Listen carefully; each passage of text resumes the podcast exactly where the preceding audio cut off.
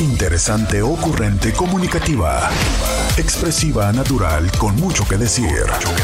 Este es el podcast con Roberta Medina. Roberta Medina, psicóloga, sexóloga, terapeuta de pareja. Muy buenos días, Intis. Muy, muy, muy, muy buenos días. Buenos días, Intis. Buenos días. ¿Dónde andan? ¿Dónde están? Cuéntenme dónde andan, dónde están. Bienvenidos, bienvenidas, bienvenidos, bienvenidas a esto que es este espacio donde platicamos y compartimos temas de la vida, del amor, del sexo, de lo que sucede a tu alrededor y de lo que sucede a mi alrededor de todo eso y de mucho más es que platicamos aquí de eh, lunes a viernes, de, pues miren, como de 11, entre 11 y 1 del día, aquí estoy con ustedes. Eh, estos días, pues no había venido, ¿verdad? Bueno, espérenme, espérenme, tengo que terminar la, la presentación. Entonces, este, yo soy Roberta Medina, soy psicóloga, sexóloga, terapeuta sexual, terapeuta de parejas, terapeuta de familia. De lunes a viernes, la INTI con la que platicas temas de la vida, del amor, del sexo y de lo que sucede a tu alrededor. Entonces ya lo había dicho. Ay, Intis, voy a empezar por decirles lo siguiente. Estoy muy cansada. O sea, ¿te ha pasado de esas que dices tú? O sea, mi cuerpo y mi mente dice, no, por favor, déjenme dormir un rato más. Un poco así. Hoy estoy cansada, pero no podía volver a faltar otro día más con ustedes. A ver, primero quiero saber, ¿me extrañaron? ¿Me extrañaron?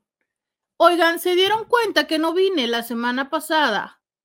Sí, sí, este... Mm, ¿Me extrañaron? Díganme. Quiero saber qué hicieron. ¿Se dieron cuenta que no vine? ¿No se dieron cuenta? Es más, hasta ahorita que lo estoy diciendo.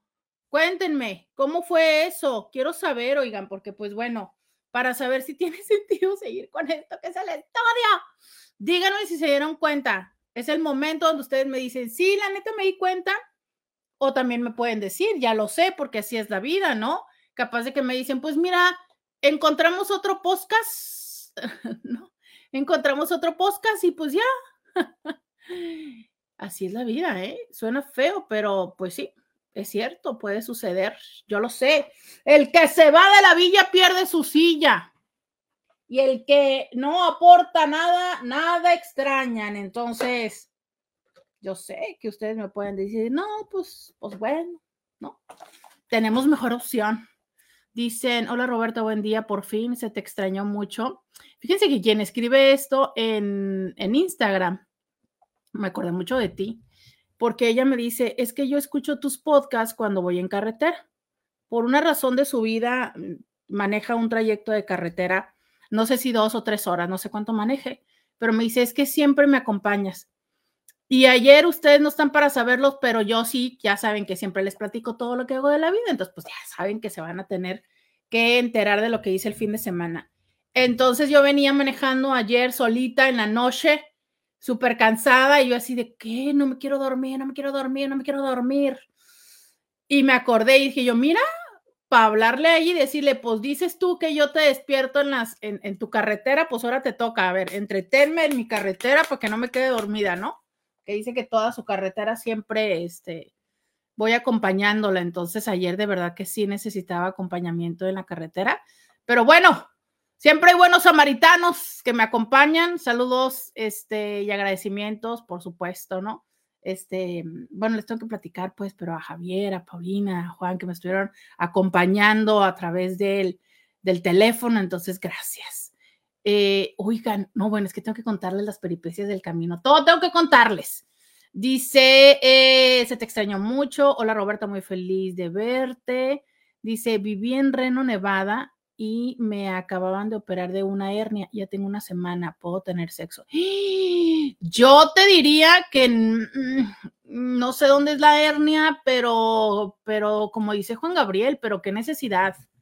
O sea, es si quieres, si quieres tener una recuperación adecuada, ya sabes, y si quieres, este, pues que no vuelva a repetirse ese procedimiento, de verdad, Inti, no se pueden esperar más de una semana. Yo sé lo que es tener la prisa, la urgencia y demás, pero hay formas, ¿sabes? Hay prácticas orales, hay prácticas manuales. Em, mm, híjole, el, proceso. Miren, aquí tenemos a, una doctora que ella hace, eh, ella hace eh, cesáreas, entonces más o menos que nos diga en caso de hernia, que obviamente entiendo que las hernias no son iguales necesariamente, no son diferentes capas, dependiendo del lugar, pero no sé, a mí me parece que una semana es muy pronto para ponerse ahí como al duro que dale, duro que dale. Este, este, a mí se me hace mucho mucho, mucho, mucho, pero pues no sé, ¿verdad? Este, a ver qué nos dice la doctora. A ver, la dos es este. Eh, por acá me dice alguien, ¿es malo masturbarse? No, ¿por qué habría de ser malo? O sea, el, el problema de masturbarse tiene que ver con este el problema de, por qué puede llegar a ser un problema masturbarse tiene que ver con que en el caso de los hombres, em, porque luego habría que platicar del caso de las mujeres, ¿no?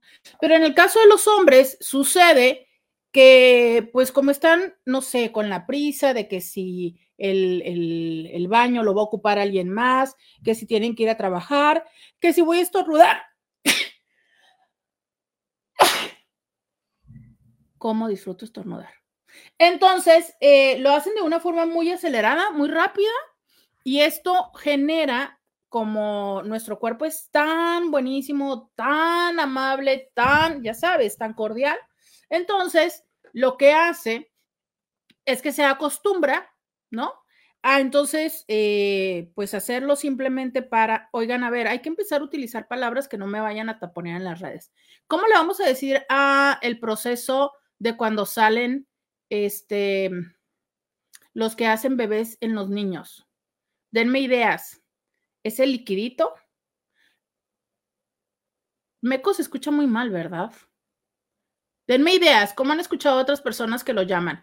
Pero el punto está en que muchas veces están como solamente enfocados en que salga eso y lo hacen muy rápido. Entonces, cuando están con, con alguien más, eso puede ser una dificultad, hombre o mujer. Pero de ahí en fuera, mm, o bueno, ¿sabes también cómo?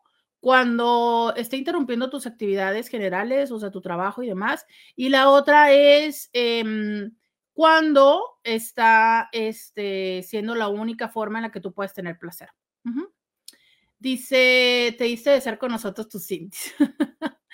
Me voy a dar desear, sí, es más, les voy a cobrar mi presencia para que hagan la colaboración con el, con el estudio. Oiga, que esa cosa Ay, no. Y luego ayer me detuvieron. Ay, no, Hola Roberto, buenos días. Te extraño muchísimo. Espero que te hayas divertido. Gracias, Cari. Eh, dice Marta, te extrañamos muchísimo. Gracias. Dice Susana, nadie podrá reemplazarte. Muchas gracias. Muchas gracias. Qué hermosura. Eh, dice Adriana, falta de confianza. ¿Cuánto tiempo dijo que tiene desde la cirugía? Una semana. ¿Tú crees? Una semana. Falta de confianza. Pues sí, estuve a punto, ¿eh? Dije yo, a ver Ahora, si tú dices que, me que yo te entretengo la, carretera, ahora entretenme tú la mía porque no me quiero dormir. Dice, una semana no sería adecuado. ¿Sí ves? No, a mí me parece que no. Eh, dice, yo diría tres semanas de recuperación y como dices, tener otras prácticas. Una hernia se puede volver a hacer aunque tenga malla. Exacto, es que sabes qué? Claro que se puede, claro, y es que creo que los seres humanos luego nada más vemos lo que vemos. Yo sé que puede sonar tonto mi, frase, pero la estoy diciendo en serio. Es solo si tú ves y dices tú, uy, pues ya pegó, ¿no? Y si te quitan los puntos, tú dices, pues ya pegó.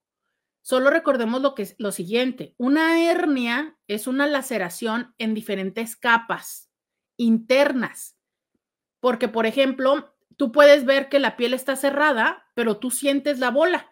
Por cierto, yo tengo una hernia aquí del lado izquierdo.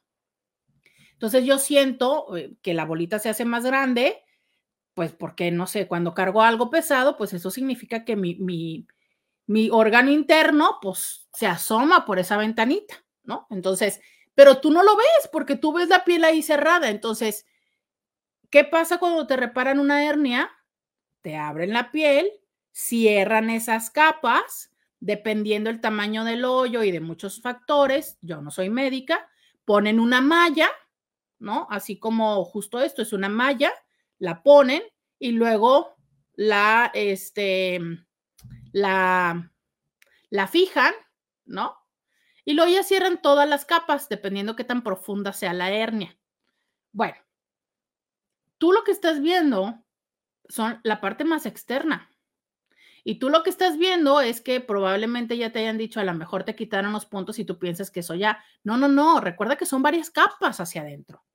Entonces las capas de adentro, a lo mejor, yo no sé si a la semana ya se cierren, pero ponle que se cerraron. Oye, pero está muy... Mm, liable el tejido, muy, o sea, todavía se puede lastimar, todavía se puede lacerar. Entonces, realmente en esos casos hay que buscar otras formas. Si es que no puedes eh, contener, ¿sabes? Que podría ser eh, la manera de eh, la estimulación manual, la estimulación oral, juguetes, ¿no? Hay otras formas. Buenos días, doctora Medina. Echarte porras. Dice en portugués es porra. No sé si es México porra es lo mismo. Sí sé que existe el dicho de mandar a la porra, pero creo que porra como tal en español no es el líquido de hacer bebés. Ah, en portugués al líquido para hacer bebés le dicen porra. Órale, no me la sabía. O echarte porras, ok. Pero se me hace que no va a ser fácil que nos entiendan si los intis decimos porra.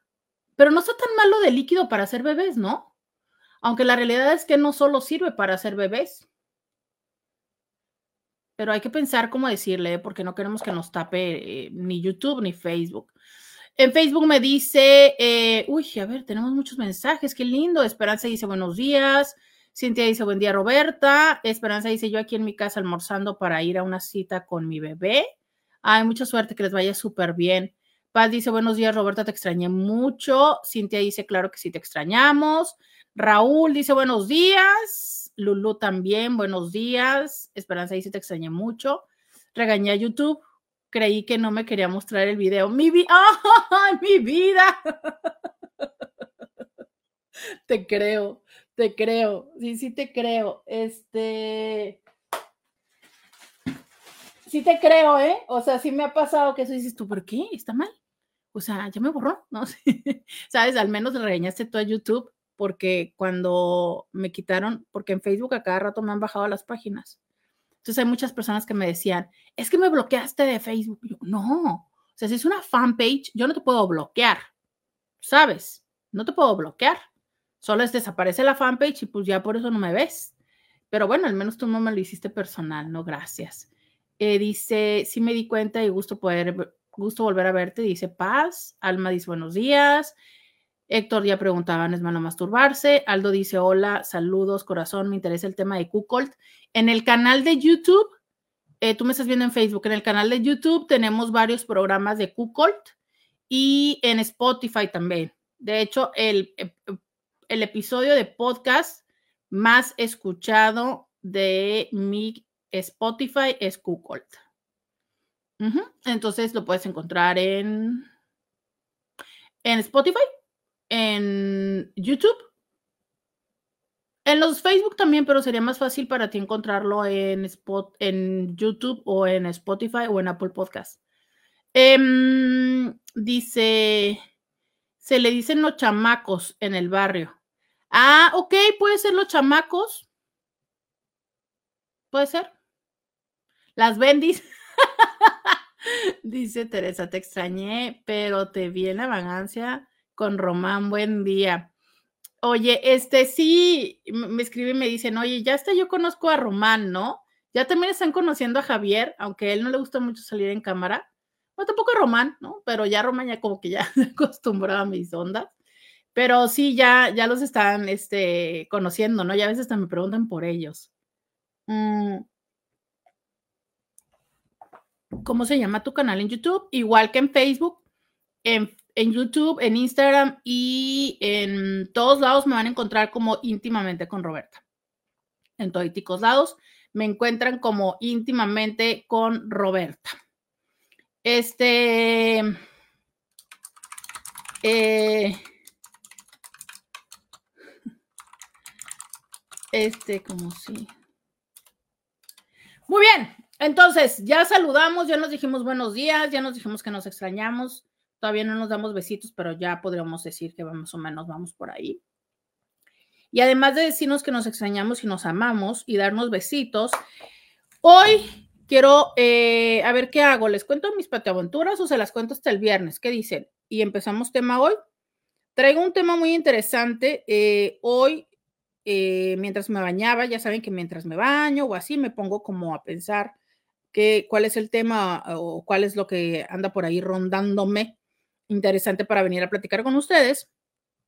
Y entonces eh, abro mi aplicación de podcast, me salió un podcast casualmente, ¿no? yo dije, ay, mira, qué buen tema, qué, qué buen tema.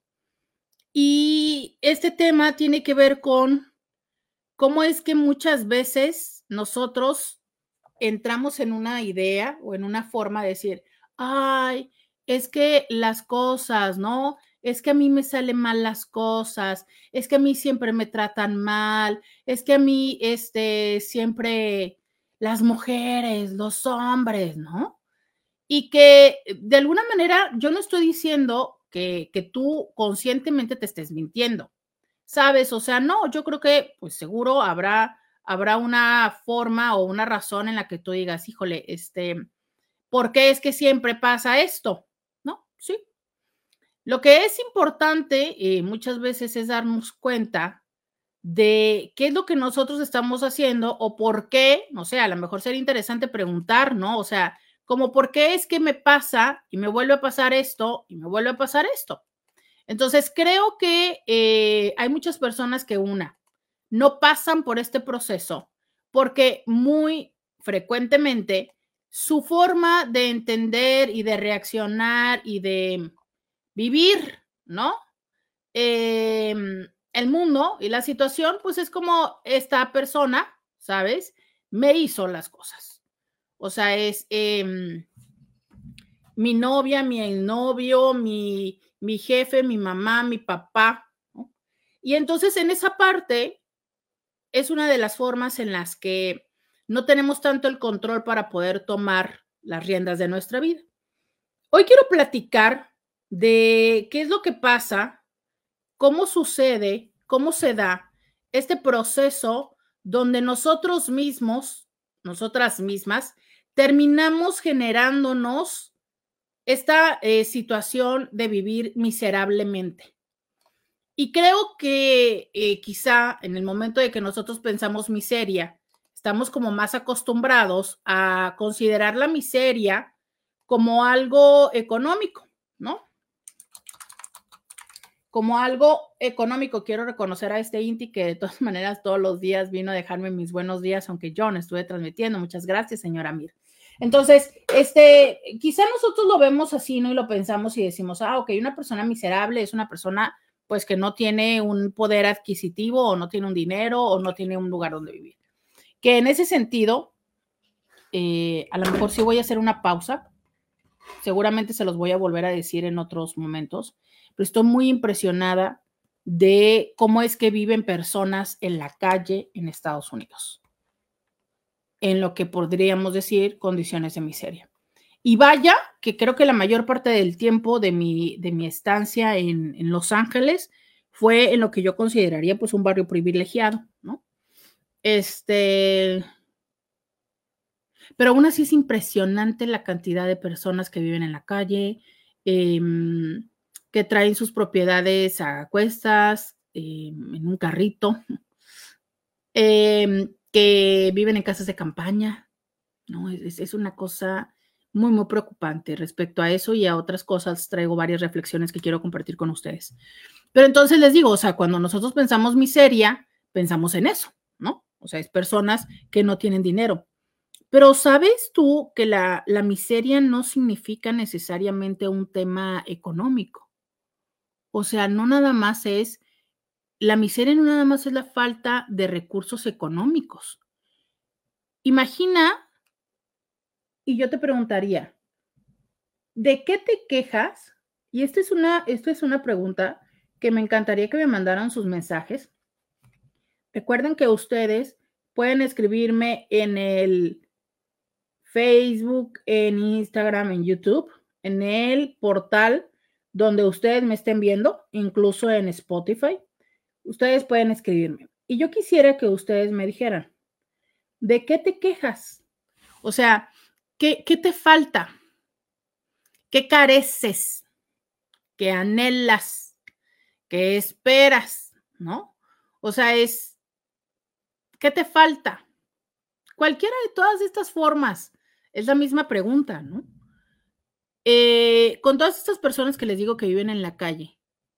Y aparte, empecé a seguir a un chavo que se llama, ay, ahorita les digo, eh, ayer justo también antes de dormir me lo estuve viendo bastante. Ah, miren, ya sé por dónde lo puedo ver. Este chavo, uy, uy, uy, uy, ahorita les voy a decir, vayan y síganlo y déjenle un mensaje de que van de mi parte. Eh, quiero entrevistarlo cuando llegue acá a Tijuana. Entonces, déjenle un mensaje de que van de mi parte para que eh, me identifique y nos acepte la entrevista. Su cuenta en Instagram se llama Esteban Gitano. Y este es un fotógrafo, creo que vive en Durango, y él decidió salir caminando desde Cabos hasta Tijuana. Creo que ahorita tiene como 20 días caminando y todos los días narra, ¿no? De hoy voy a caminar tanto tiempo y voy a hacer aquí, voy a llegar a tal lugar y voy a dormir y demás. Entonces ayer eh, me quedé viendo una parte de sus reels donde él platicaba que ya había llegado a un X lugar, un X pueblo, a un X restaurante pero entonces él decía lo privilegiado que sentía el poder tener un baño caliente por 50 pesos. Le iban a cobrar 50 pesos, iba a poder tener un baño de agua caliente, porque él duerme en una casa de campaña. Y entonces, como estrategia para sobrevivir, lo que hace es busca algún restaurante donde pueda, de estos restaurantes a medio camino, y eh, pues se queda afuera del restaurante. Y en esa ocasión le iban a cobrar 50 pesos y le iban a dar baño de agua caliente. Pero entonces en ese momento se estaba tomando un café, ¿no? Soluble, con nutrileche. Yo no estoy, yo hace mucho tiempo que no tomo nutrileche, hace mucho tiempo que no tomo nutrileche. Para quienes no son de México y me van a preguntar qué es la nutrileche, es... a ver, ¿quién me ayuda a explicar qué es la nutrileche? Pues no es leche. es, como, no es leche. Eh, es este un poquito más abajo de la leche. No es algo fancy de semillas ni nada. Es este, le llaman creo que producto lácteo. Entonces es esta como antes era leche en polvo que daba el gobierno a, a las personas de escasos recursos, ya no, ya ahora está líquida y viene en tetrapac pero, pero más o menos como para que se enteren qué es la Nutrileche, ¿no? Bueno, entonces estaba con su café, con su Nutrileche, poniéndole Nutrileche, y entonces cuenta que un, panadero, ¿no? De estos que pasan así, bebida vegetal. No, es que creo que el problema de la Nutrileche es que ni siquiera es vegetal, creo que es este, eh, por eso es que la, han quemado tanto porque que es pura grasa, ¿no? que ni siquiera es como otras que digas tú, ay, es leche de almendra o leche de, que por cierto, descubrí un café en Los Ángeles, no tienen una idea de qué antojo, miren, salivo, un latte de pistache que está hecho con leche de pistache. Mire, estoy salivando, ay, qué antojo de poder darle un trago ahorita. Y es que estaba tan fuerte, tan fuerte, tan fuerte. Ok, regresamos a la historia del gitano, mientras ustedes me están escribiendo. Oigan, yo estoy platicándole estas historias mientras ustedes me están escribiendo qué es lo que quieren, de qué, qué, qué carecen y qué les hace falta en la vida, ¿ok? Porque estamos en la parte de definir la miseria. Bueno, entonces regreso con lo del gitano. Entonces este chavo estaba con su café, ¿no? Y decía que pues encontró a estas personas de, del pan, que ya sabes que hay un carrito, y que le regalaron pan. Entonces está contando las historias de cómo va conociendo personas y todo. Y entonces dice él que ese momento privilegiado de tener pan y de tener un café y saber que va a tener un baño caliente, y dices tú, o digo yo, ¿no? Dije yo, oh my God. O sea, es cuántas, cuántas cosas tenemos que de verdad no somos conscientes. O sea, es cuánta agua caliente tiras para bañarte en lo que esperas a que esté a la temperatura que tú quieres cuánto pan o cuánta este, cosa puedes estar teniendo ahí en casa, ¿no? La, posibilidad de descansar de tantas, tantas, tantas cosas. Entonces, eh, realmente me, me encantó, me gustó mucho escucharlo, pero sobre todo el darnos cuenta cómo estar en otro lugar da absoluto y totalmente una perspectiva diferente de las cosas que sí tienes y también el decir esto, o sea, como el que no tengas lo que otros tienen no significa que seas miserable. Digo, este chavo, eh, lo, me regresé así atrás en su feed y lo más atrás que vi era que estaba en una casa en Durango que tenía una cocina enorme, ¿no? Entonces, bueno, o sea, eh, yo me imagino que también es entender que él eh, en su casa o en su ciudad tiene su casa, ¿no? Y esto lo está haciendo porque él pues obviamente quiere posicionarse como fotógrafo y quiere, se pensó en hacer alguna hazaña y poder tomar fotografías. Entonces, su feed también está bastante interesante porque pues tiene las fotografías que ha ido tomando a lo largo de la baja. Pero, eh, y entonces es algo absolutamente voluntario. Digo, si nos vamos en la, en la manera de pensar que hay personas que no es que sean voluntarios y que estén haciendo una travesía, sino que es realmente no tienen dónde dormir y tienen que tener una casa de campaña em, en una calle, ¿sabes? En, en, frente de un centro comercial de Los Ángeles. El otro día pasamos y eran como cuatro o cinco casas de campañas juntas. Y ellos no es que tengan una opción, es que eso es, ¿no? Y en algún momento les conté que había un documental donde yo había, eh, donde había escuchado que una de estas chicas eh, tenía un grado de maestría en un cierto tema económico, pero no encontraba trabajo. Entonces, había sido más fácil para ella el trabajo sexual, comercial y vivir en la calle. Entonces dices tú, o sea, de que, de que no siempre son aventuras y hazañas y a veces es lo que hay. Pero aún así, hay personas que pueden estar viviendo en un barrio privilegiado con carro, con agua caliente y con la panadería en, el refrigerador, bueno, no en el refrigerador, pero en la mesa, y entonces viven con una situación así, ¿no? De arrastrar la cobija, de tener la nubecita que siempre le está lloviendo, de, oh por Dios, tener trabajo. Caray, ¿sabes? O sea, es, yo, yo, yo entiendo y yo les digo hoy, si ustedes me preguntan de verdad, me siento cansada físicamente, me siento cansada pero dices tú, bueno, o sea, pero también hay una parte donde tienes que tener una dosis de autocuidado. Yo no les estoy diciendo que vulneren su autocuidado. O sea, también es importante entender que cuando el cuerpo dice no, es no, y que no tendríamos que llevar a nuestro cuerpo a que, más bien, no tendríamos que ponernos en la situación donde fuera nuestro cuerpo quien tomara nuestras decisiones, ¿no? O sea, sino nosotros eh, ir, ir siendo consciente de esto y llevarnos y gestionar nuestro descanso. Entonces, sí, claro, hay una gran parte de autocuidado, pero de cualquier manera, pues lo cierto es que si nosotros obedeciéramos a nuestros antojos de decir, no quiero ir a trabajar, ay, qué frío, no quiero ir a trabajar, ay, está lloviendo, no quiero ir a trabajar, ay, qué calor, no quiero ir a trabajar, ay, qué sueño, no quiero ir a trabajar. Oye, pues, ¿qué haríamos los seres humanos? Yo creo que la mayoría de los días del año no trabajaríamos, ¿estás de acuerdo?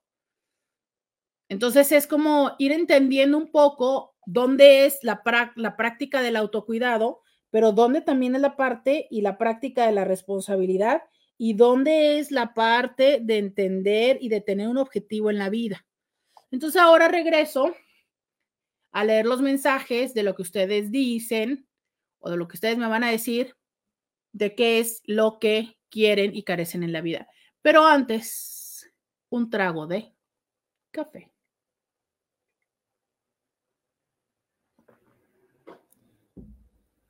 Dicen bebida láctea, bebida vegetal, pura agua con azúcar. Dice, según la Profejo, todo lo dice producto lácteo. Sí, es que saben que de hecho, creo que fue uno de los elementos por los cuales se volvió eh, noticia, y cuando estoy hablando de noticias era antes de las redes sociales, era porque antes la consideraban leche. Entonces, pues no sé, alguien habrá hecho el análisis y no, pues resulta que es grasa vegetal, con no sé qué, con no sé qué, no qué, y tiene que te gusta un, mm, perdónenme, no lo sé, pero voy a inventar, un, un X porcentaje de leche. Entonces, a raíz de eso es que se eh, instituye el hecho de que las cosas que no son leche o 100% hechos de leche, se les pongan producto lácteo. ¿Qué significa eso? Pues que tienen leche, pero que no son absolutamente y totalmente hechos de leche. Pero he sabido, no me consta, que justo una razón por la cual también eh, muy frecuentemente las personas utilizan ese producto en café o alguien me había dicho que incluso en los pasteles tres leches es justo por la consistencia, que porque es como más gruesa y más espesa. Lo desconozco, pero lo que sí sé es que hay algunos, hay algunos lugares donde antes no llegaba la leche o donde al no haber refrigerador no se podía conservar. Entonces, por eso es que la entregaban en polvo. Y después la empezaron a entregar y a, a distribuir en bolsitas como líquida y eh, ahora en, en Tetra Pero la realidad está en que pues ya hace mucho tiempo que la leche la ponen en Tetra y que la puedes guardar sin refrigerador. El reto es que, pues sí, una vez que la abres, la tienes que volver, la tienes que refrigerar, el remanente, y no sé si la Nutrileche pueda seguir fuera del refri. No lo sé, lo desconozco. Mm, dice, mm, Cierto lo que dices, en Estados Unidos, país de las oportunidades, ver la miseria económica o cómo ser humano llama la atención. Yo veo que en Estados Unidos hasta un jardinero es feliz. Pero mira, ¿es feliz en función de qué?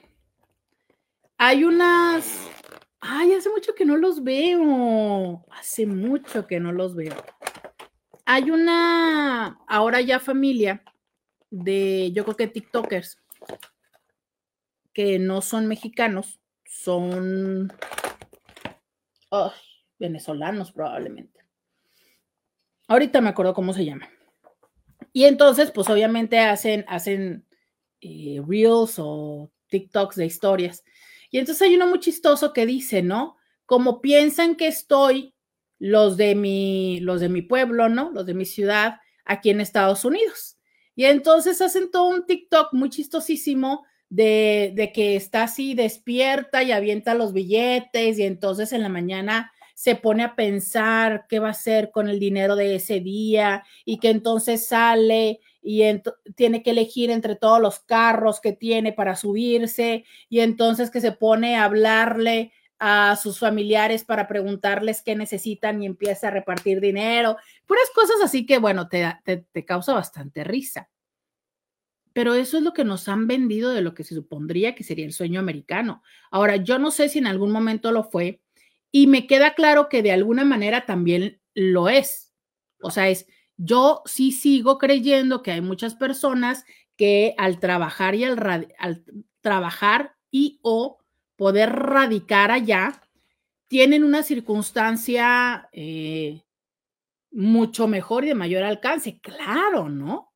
Claro, o sea, es, en estos días eh, que estuve yo allá en Los Ángeles, no sé, platicábamos de ciertas cosas, de cómo es que hay muchísimas, cómo es que hay muchísimas cosas que están muchísimo más al alcance de San, de lo que en San Diego tienen y en San Diego no se diga de lo que tenemos en Tijuana y en Tijuana no se diga de lo que probablemente tienen en la sierra de X estado de la República Mexicana.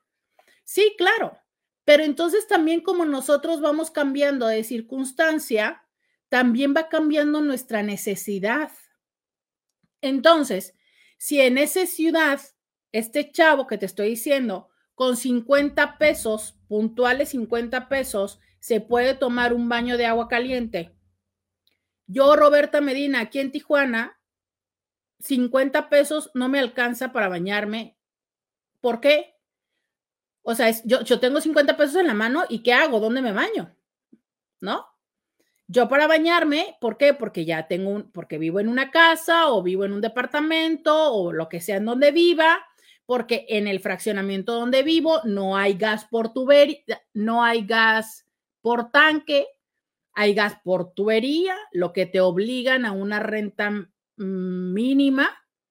Y ya les dije que aparte hay un cargo por el uso de tubería. ¿Por qué? Porque la 4T, gracias.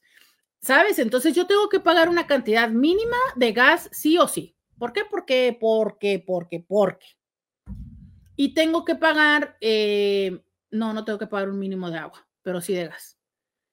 Entonces, los 50 pesos se multiplican. ¿Por qué? Porque ya vives en otro lugar, porque ya tienes acceso a otras cosas y así sucesivamente. Entonces, ¿qué, te quiero poner con este ejemplo? Que nosotros desde el lugar donde estamos, yo, si yo gano cinco pesos, yo diría, ¿no? Híjole, si yo ganara 10 pesos como mi amigo, como mi compadre, yo diría, es que con los 10 pesos que gana mi compadre, ya lo haría. O sea, ya mi vida estaría resuelta. Pero ¿qué crees? Cuando ganas los 10 pesos, vas a empezar a necesitar 15 o 20. Porque si antes te comprabas, eh, ¿qué te gusta?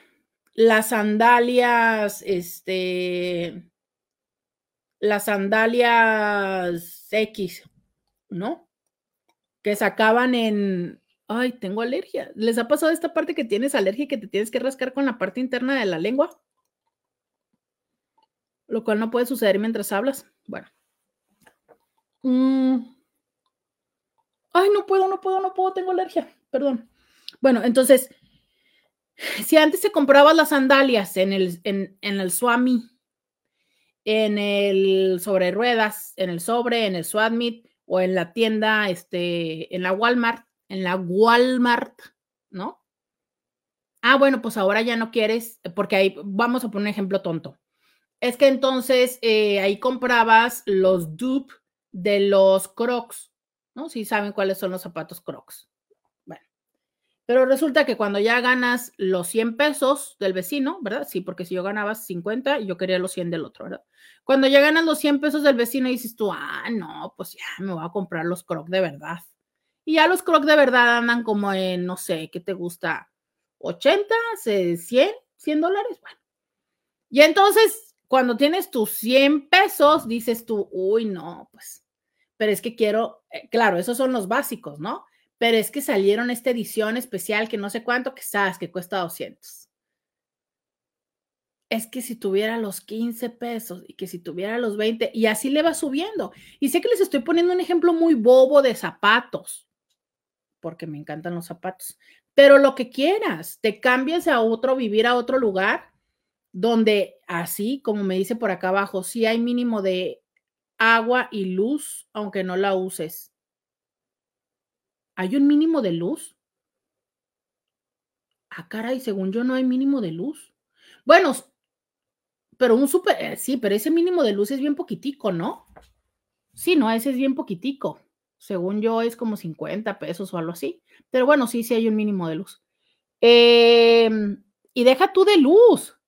Lo que te cobran por instalar los la contratación y los medidores y demás. Entonces, esto es un tema. Pero luego ya tienes casa. La aspiración de todas las personas, tener casa. Y tú dices, no, ya cuando tenga casa, ya, ya la armé porque no voy a tener que preocuparme por la renta, porque no sé qué, y que porque la hipoteca. Ah, bueno. Pues, ¿qué crees? ¿Ya tienes casa? Ah, muy bien. En enero se paga el predial, porque si no lo pagas en enero, lo vas a tener que pagar. Oye, ¿qué crees? Ahora las reparaciones van 100% por tu cuenta. Oye, ¿qué crees? Ahora, ¿sabes?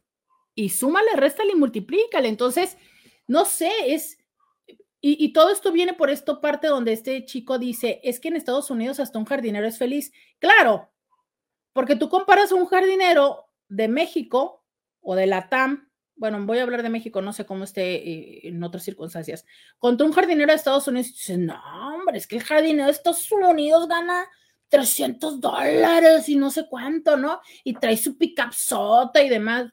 ¿Y tú cómo sabes si realmente también duerme tranquilo? Porque yo creo que eh, la, la, felicidad económica, muchos residen decir, ay, no, o sea, dormir tranquilo en el hecho de, de decir, no debo la vida.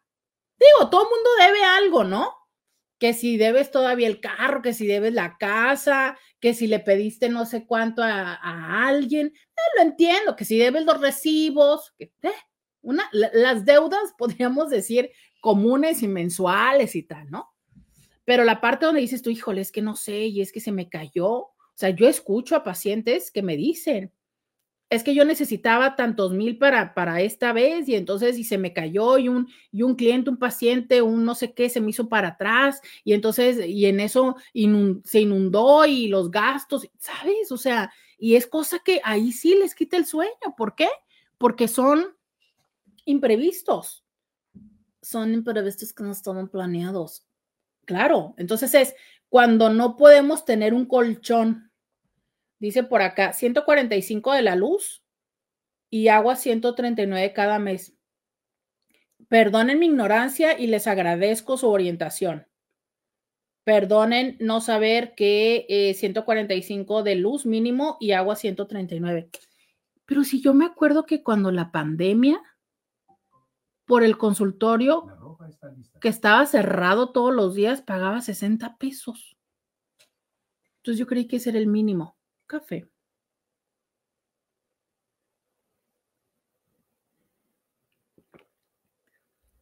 Dice Esperanza, también cobran un mínimo de agua, la uses o no. Sí, pero, pero eso es en México o en Estados Unidos. Dice Esperanza, sí, pero el jardinero de Estados Unidos paga todo en dólares y la mayoría deben toda la camioneta. Y deja tú que deban la camioneta. Está bien, pues. Pero la camioneta es eh, el modo de trabajo. Cuando la camioneta se descompone, cuando lo chocan o algo así, ahí es donde viene, ahí es donde está el tema, ¿no? Dice por acá, sí, pero ya subieron los precios en todo. Órale, o sea, de los 60 pesos, o sea, esos 60 pesos que yo pagaba ahorita son 145. Nótese que yo no hago la revisión a profundidad de los recibos, y menos el año pasado que estaba este, Luisa. Dios, eso es demasiado. O sea, más del doble del mínimo. Dios, dice. Mmm, dice buenos días, Roberta. Mentiras de que en Estados Unidos la gente sea más feliz. Eso está dentro de cada uno de nosotros. El viernes fui a Universal y probé el café de pistacho caliente en la sirenita y no me gustó. Híjole, es que la sirenita no. No, miren, todos los que puedan, yo no sé si están en Estados Unidos, pero el lugar así al que yo amo y hasta con decirles que me levanto a desayunar a las 8 de la mañana, se llama Urth Café, U-R-T-H apóstrofe S Café. Si ustedes van por la zona de, búsquenlo para saber en dónde está. Yo lo que sé es cuando voy a Los Ángeles con Javier. Y para mí lo máximo es desayunar el bread pudding. Y descubrí en esta ocasión el latte de pistacho. Qué cosa tan deliciosa. Es una cosa divina. Pero no, la sirenita, yo paso de la sirenita. Dice, si hay un mínimo de agua y para personas mayores hacen, que hacen el trámite, el agua es gratis, cierto consumo. Sí, sí, sí, siempre hay esos este, apoyos. Dice aquí en México, Roberta, y sí existen los mínimos. Wow. Dice, trabajadores de Disney era común que vivían en su carro a pesar de ganar 15 por hora hace unos años, cuando 15 era mucho. Es que fíjate que, quinta cosa tan interesante. Eh, yo desconocía ese fenómeno de que las personas vivían en sus carros. De verdad lo desconocía. Eh, es muy común aquí en la frontera saber que hay personas que trabajan toda la semana en Estados Unidos, que se quedan toda la semana ya y que regresan nada más el fin de semana para estar con la familia. Pero yo, Roberta, ingenuamente, pues yo decía, ah, pues se quedan allá, pues, pues se quedan allá, ¿no? Y digo, me ha tocado saber de personas que pues rentan un departamento y en un departamento viven varios, o que a veces en, en hoteles que ya más bien se habían hecho como mm, que les daban cierto precio por semana y que vivían varios juntos. Entonces decía, ah, pues con roommates. No, pero recientemente me he dado cuenta y me han platicado de personas que, por ejemplo, acondicionan ya sea una pickup o una panel que dejan estacionada cerca del trabajo y que es ahí donde duermen. Que entonces, este, pues a veces no se bañan hasta cada dos o tres días o de plano no se bañan durante toda la semana hasta que regresan acá o vienen una vez a la semana. Entonces, eso es cierto, como dicen acá, ¿no? Es, eran trabajadores de Disney, que personas que tú dices, wow, lo tienen todo, y que por supuesto, cuando vienen y visitan a los familiares o nos visitan a nosotros en México, pues claro que lo que nosotros vemos de, eh, de su poder adquisitivo, de su logro y demás, decimos, no, bueno, está del otro lado porque está literalmente en Estados Unidos. Pero la verdad es que no lo sabemos. Entonces, creo que nosotros cada vez que pensamos miseria, insisto, hay un vínculo de pensarlo solamente en términos económicos. Y sí, para muchísimas personas, el dinero o no tener la cantidad de dinero que quisieran lo llaman miseria. Pero hay otras personas que han podido identificar que independientemente de la cantidad de dinero que reciban, que perciban, que sostengan, hay una condición como de vacío, como de añoranza. Eh, dice, ¿dónde van al baño? O sea, si les entran las ganas de repente. Buena pregunta, no lo sé. ¿Alguien se sabe eso? Eh, dice, se bañan en el gimnasio. Ah, tienes toda la razón. Hay algunos que se bañan en el gimnasio, sí, cierto. Dice, por acá yo tenía un tío que fue a Estados Unidos desde que yo tenía aproximadamente cinco años y ya nunca lo hemos vuelto a ver. Para mí eso se siente como miseria porque ya no tenemos un familiar cerca. Eso también es otra realidad, ¿eh? O sea, muchísimas personas eh, abandonan a su familia con la esperanza de venir y ahorrar un tiempo y luego regresar, pero deciden no regresar. ¿Por qué? Porque obviamente acá se vinculan con otras personas y pues, pues ya no regresan. Dicen, es más, si nos encontramos por alguna situación de la vida, ni lo reconocería. Eh, dice, aquí en Estados Unidos la mayoría tiene, tiene AD, dos a tres trabajos un cuarto cuesta 1.500 dólares, a veces no te permiten usar la cocina, agua, luz, la pagas aparte. Exactamente. Es cierto, muchas personas rentan un cuarto en una casa. E, y eso que dices, ¿no? De esos servicios que van a adicionales. Dice alguien más, si te gusta o no Estados Unidos depende mucho de tu cultura y si eres de mente abierta pero también creo que de la capacidad de alcance y de recursos.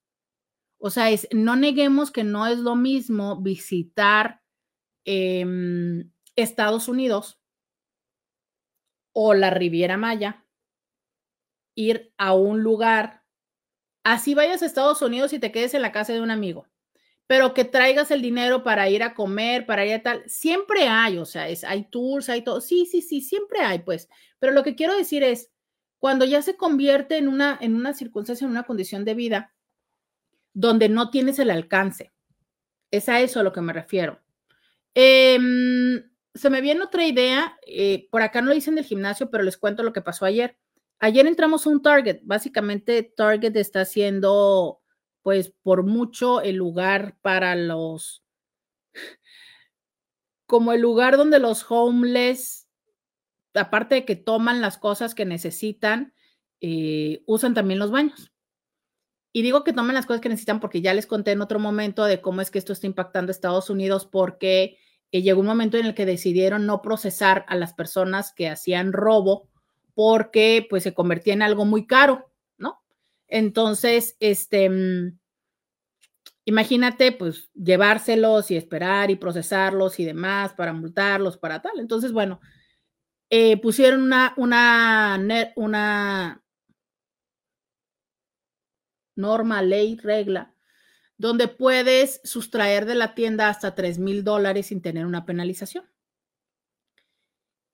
Y eh, algunas de las tiendas les piden o su norma es no evitarlo. El otro día me platicaba alguien de la tienda de la W Azul que no te pueden detener, pero que pues no sé, que si pasas, pues a lo mejor te pueden tratar de quitar, de, jalar el producto, pero en general no. Y las personas se salen por la puerta tan cool, o sea, entraron y surtieron lo que necesitaban y se salen. Entonces, hay muchas personas que viven así, en carritos, en casas de campaña.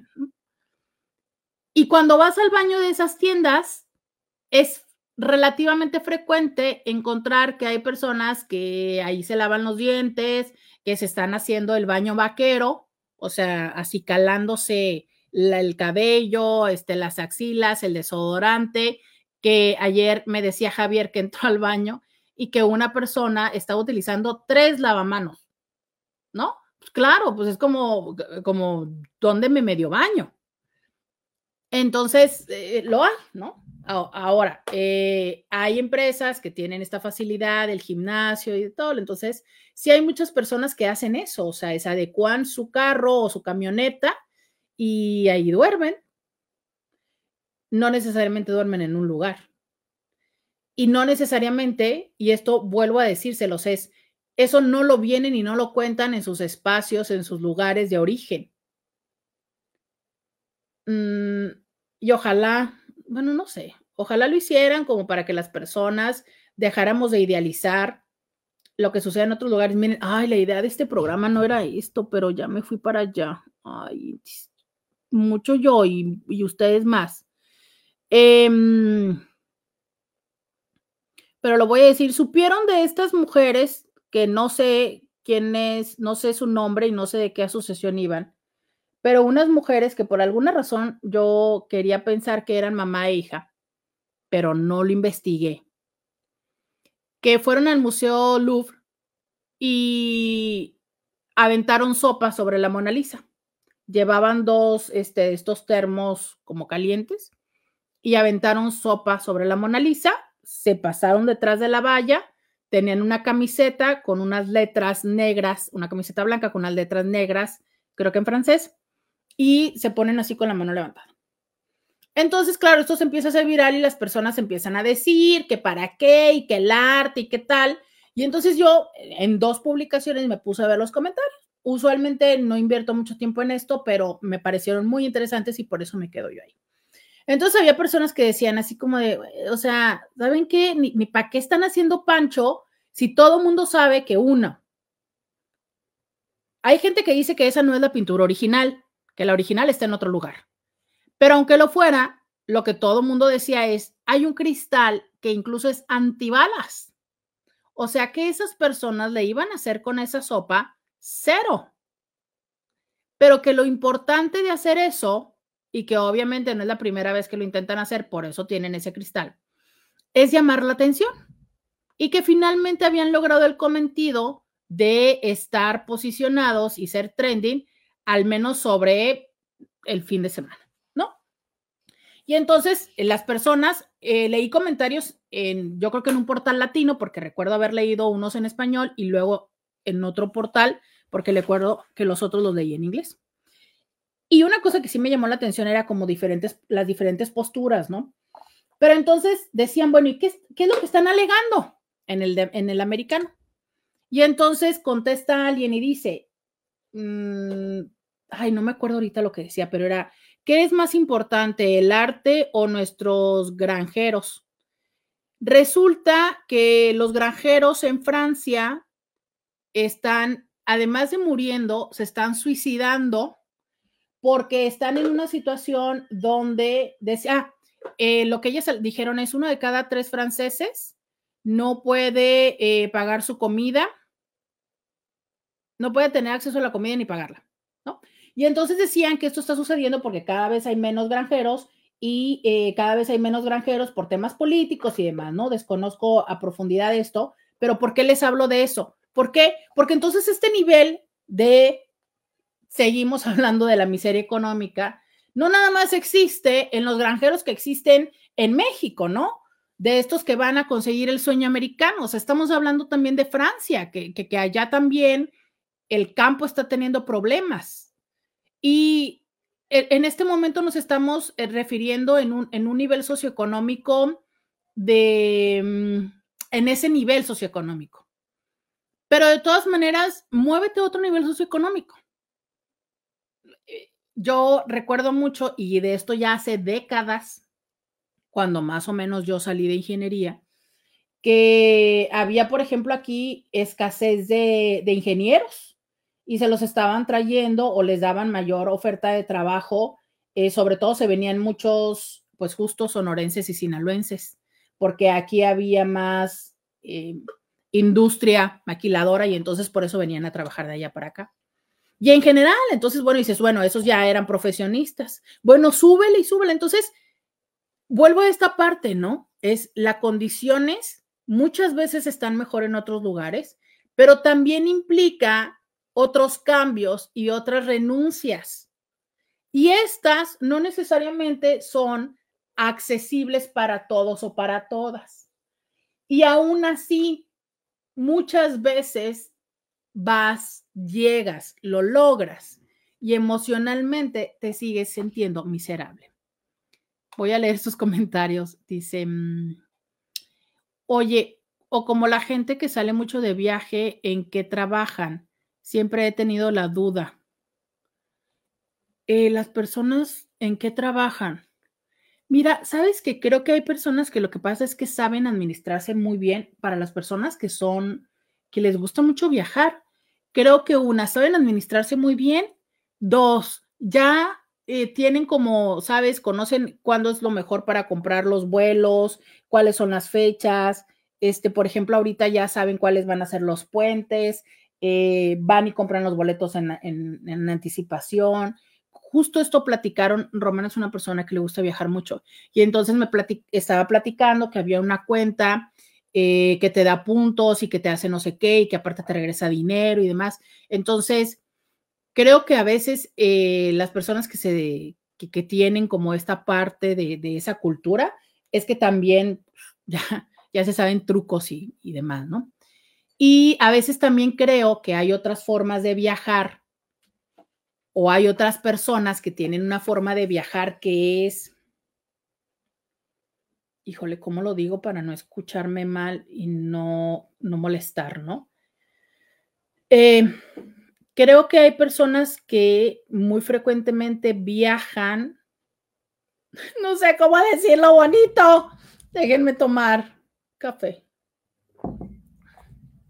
Creo que hay personas que viajan tomando ventaja o aprovechando em, otras personas. Y a veces creo que hay personas que viajan abusando de otras personas. Lo voy a contextualizar. O sea, hay personas que eh, literal van y visitan a todas las personas eh, familiares y a veces ni siquiera amigos. Por eso les digo que a veces pues digo, yo eh, digo, cuando están, cuando estamos en este, cuando son familia, familia, dices tú, pues bueno, dale, no, cáile, quédate. Pero a veces a mí me impresiona muchísimo las personas que es como de, ay, conozco a no sé quién, le voy a hablar para ver si nos podemos quedar. Y yo así, ¿what? O sea, no, y luego hay personas que no nada más van, sino que también llevan a alguien más para que se quede, ¿no? Y yo digo, mm, no, o sea, y no, lo de menos es que te quedes hay personas que luego van a visitar, ¿no? Es que voy a ir a visitar a mi pueblo y entonces me quedo en la casa de mi hermano o de mi primo o de mi tía y como quieras dices tú, este, me quedo ahí y duermo. Ah, no, pero también llegan a la casa y quieren ser atendidos como visita, lo que significa pues desayuno, comida y cena. Entonces ya no pagan comida, desayuno, comida y cena, pero también que los saquen y que los pongan y todo. Ojo, es que por eso les dije, ya, ya se me dejaron venir los comentarios aquí en Instagram y demás. A ver, no estoy diciendo no estoy diciendo que no, que no sea viable, ¿no? O sea, creo que hay personas y vínculos que sí es así. Yo reconozco y agradezco así a morir. Eh, Román y Jerry hacen eso por mí, pero, pero, pero es un vínculo, o sea, la magnitud del vínculo, ¿sabes? O sea, este fin de semana que lo pasé allá, y que me quedé en casa de Javier y demás, pero es otro tipo de vínculo, pues, y si ellos vinieran acá a Tijuana sería exactamente lo mismo yo con ellos.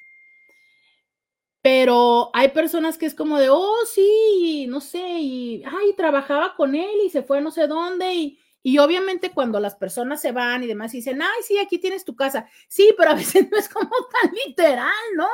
No sé, no sé. Y vuelvo a lo mismo, a veces es como, una cosa es el pernoctar y la otra cosa es ya eh, todas las situaciones, ¿no?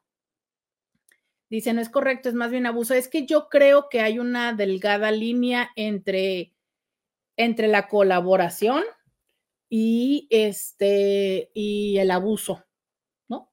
Entonces sí creo, y lo digo porque, pues ya, lo digo porque como persona eh, inmigrante, esto creo que es una cosa que nos sucede muy comúnmente a las personas que vivimos aquí en la frontera, que cuando viajas a la frontera es muy frecuente que tus familiares de por allá, ¿no? Este, bueno, así les voy a contar que así pasó. Que tus familiares del otro lugar es como eh, que empiecen, ¿no? Este, a, a querer visitar y sobre todo nosotros que estamos, pues aquí Tijuana es el puente para para ir a Disneyland cuando tienen niños, ¿no? Entonces, pues es el puente para ir a Disneyland, a SeaWorld, al zoológico, hasta San Francisco, ¿no? Los Ángeles y tal. Entonces es como frecuente que las personas que vienen de otros estados de la República y que quieren ir a Disney, pues entonces eh, es mucho más barato volar de cualquier lugar a Tijuana y luego cruzarte por tierra que volar directamente hasta allá, a pesar de que ya hay vuelos eh, relativamente accesibles por Volaris. Y entonces estas personas, pues ya sabes, ¿no? Estando tú en Tijuana, te toca ser el, ¿qué diríamos? Pues el primer lugar de destino.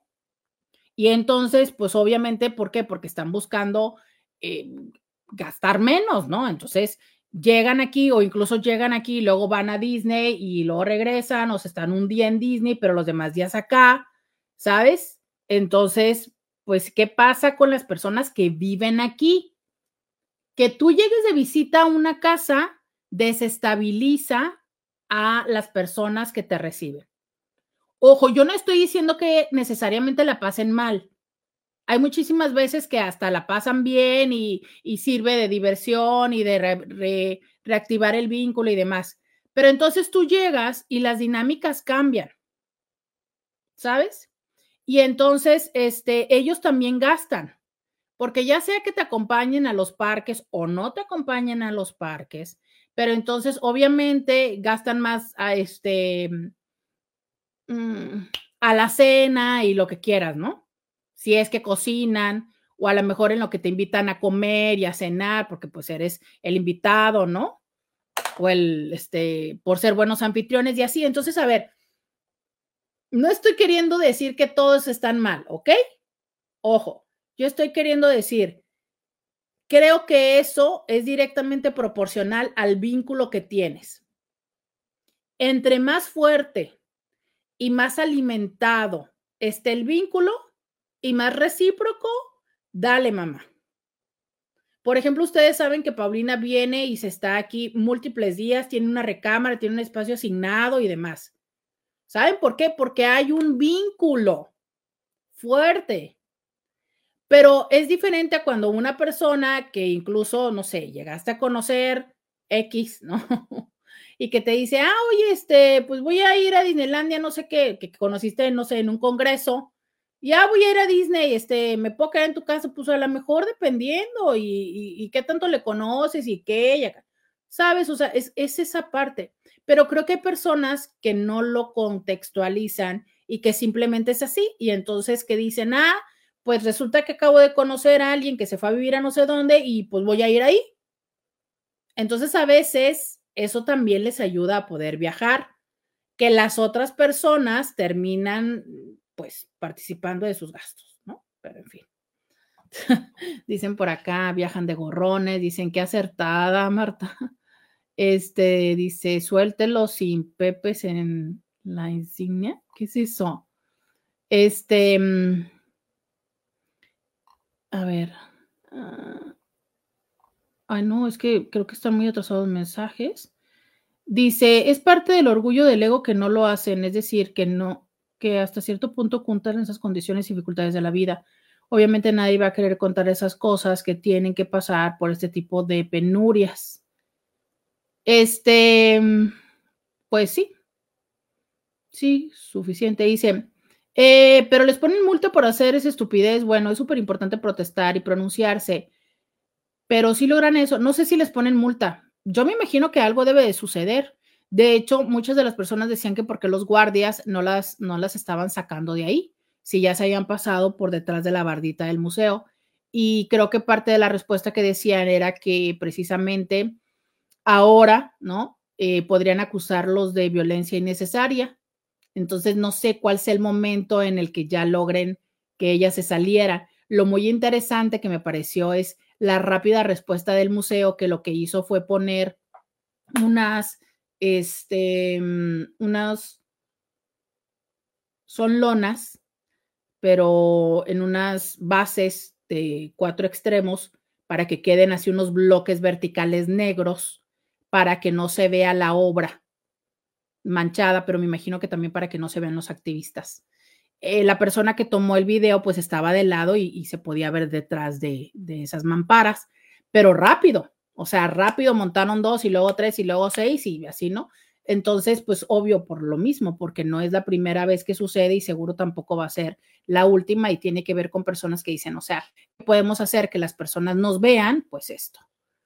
Eh, dice por acá, muy noventero eso de suicidarse, ¿no? Miren, yo creo que... Em, tener una reacción tan extrema donde sea atentar contra la vida, definitivamente tiene que ver con que em, hay un grado de desesperación, de desesperanza y de carencia de, de, sí, de oportunidades, ¿no? Dice el sueño americano ya no existe. Este, mm, la verdad es que es que los que menos pagan son los patrones mexicanos. Otro detalle de la interacción con las personas. No sé por qué lo de los patrones mexicanos. Dice, mm, eh, no es correcto, más bien es abuso. Em, a mí me tocó que llegara visita y de plano todo dejaron sucio, tal cual hotel. Ah, claro, una vez me pasó eso también. En, en la habitación, ¿no? Sí muy reciente eh, empecé a recibir a personas, mm, buenos, muy buenos amigas, ¿no?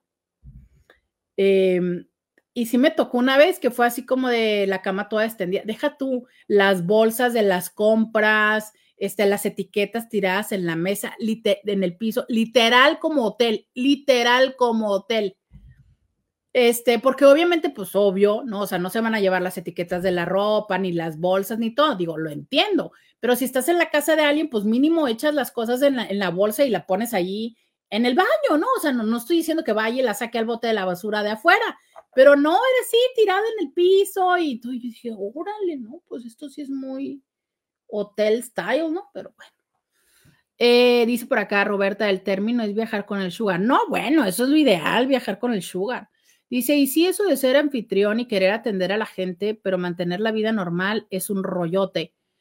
Nos pasaba cuando vivíamos en una ciudad de playa. Sí, no, que te... Y luego es porque, por ejemplo, aquí un drama, ¿no? O un tema es, obviamente quieren que los lleves, aquí decimos al otro lado, o sea, a San Diego, eh, de compras.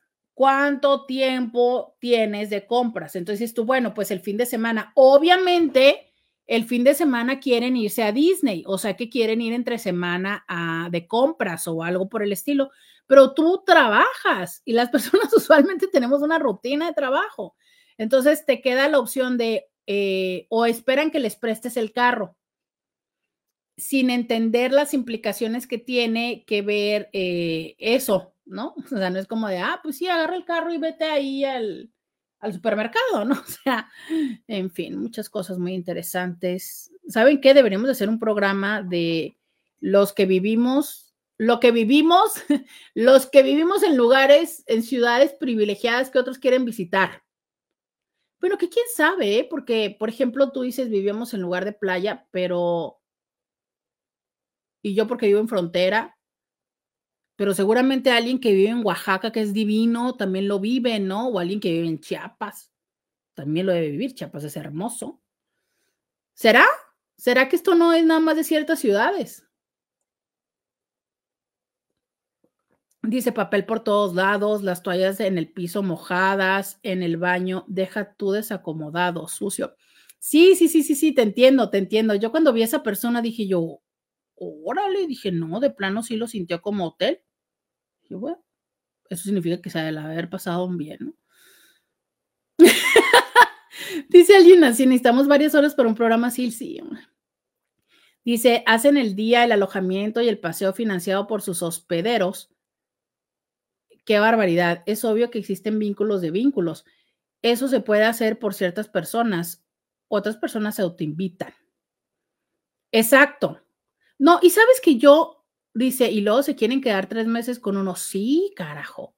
Ah, sí, no. Es que mira, he estado pensando, claro, claro, que eso es buenísima. He estado pensando que voy a ir a Tijuana porque es que en Tijuana tiene trabajo, entonces pues voy a buscar oportunidad para ver ya que me acomode y ver si me quedo. Ah, sí, como cuánto tiempo, yo creo que como unos tres meses, ¿no? Y es como, y, pero como voy a estar buscando trabajo y no sé si me voy a quedar, pues entonces me quedo contigo tres meses. Y dices tú, va, o sea, una cosa diferente es de, oye, tía, oye, mamá, este, oye, fulana, este, fíjate que me gustaría ir a probar, me da chance. Ya, dale, ¿no? Pero ok, ya somos roomies, ¿qué vamos a hacer? Ok, no puedes aportar económicamente porque se entiende que tu expectativa es lo económico. Ah, ¿qué tal que entonces me ayudas con lo doméstico? ¿Sabes? Lavas este, los trastes y haces esto y esto y esto porque pues yo voy a hacer lo otro. Ah, no, pero es como de, ah, no, pues que yo voy a buscar trabajo, pues que así, ¿no? O sea, yo, yo vengo invitado. O sea, a, los cuantos días se caduca lo invitado. La mamiringa tenía una regla donde los atendía súper bien, ¿no? Uno o dos días.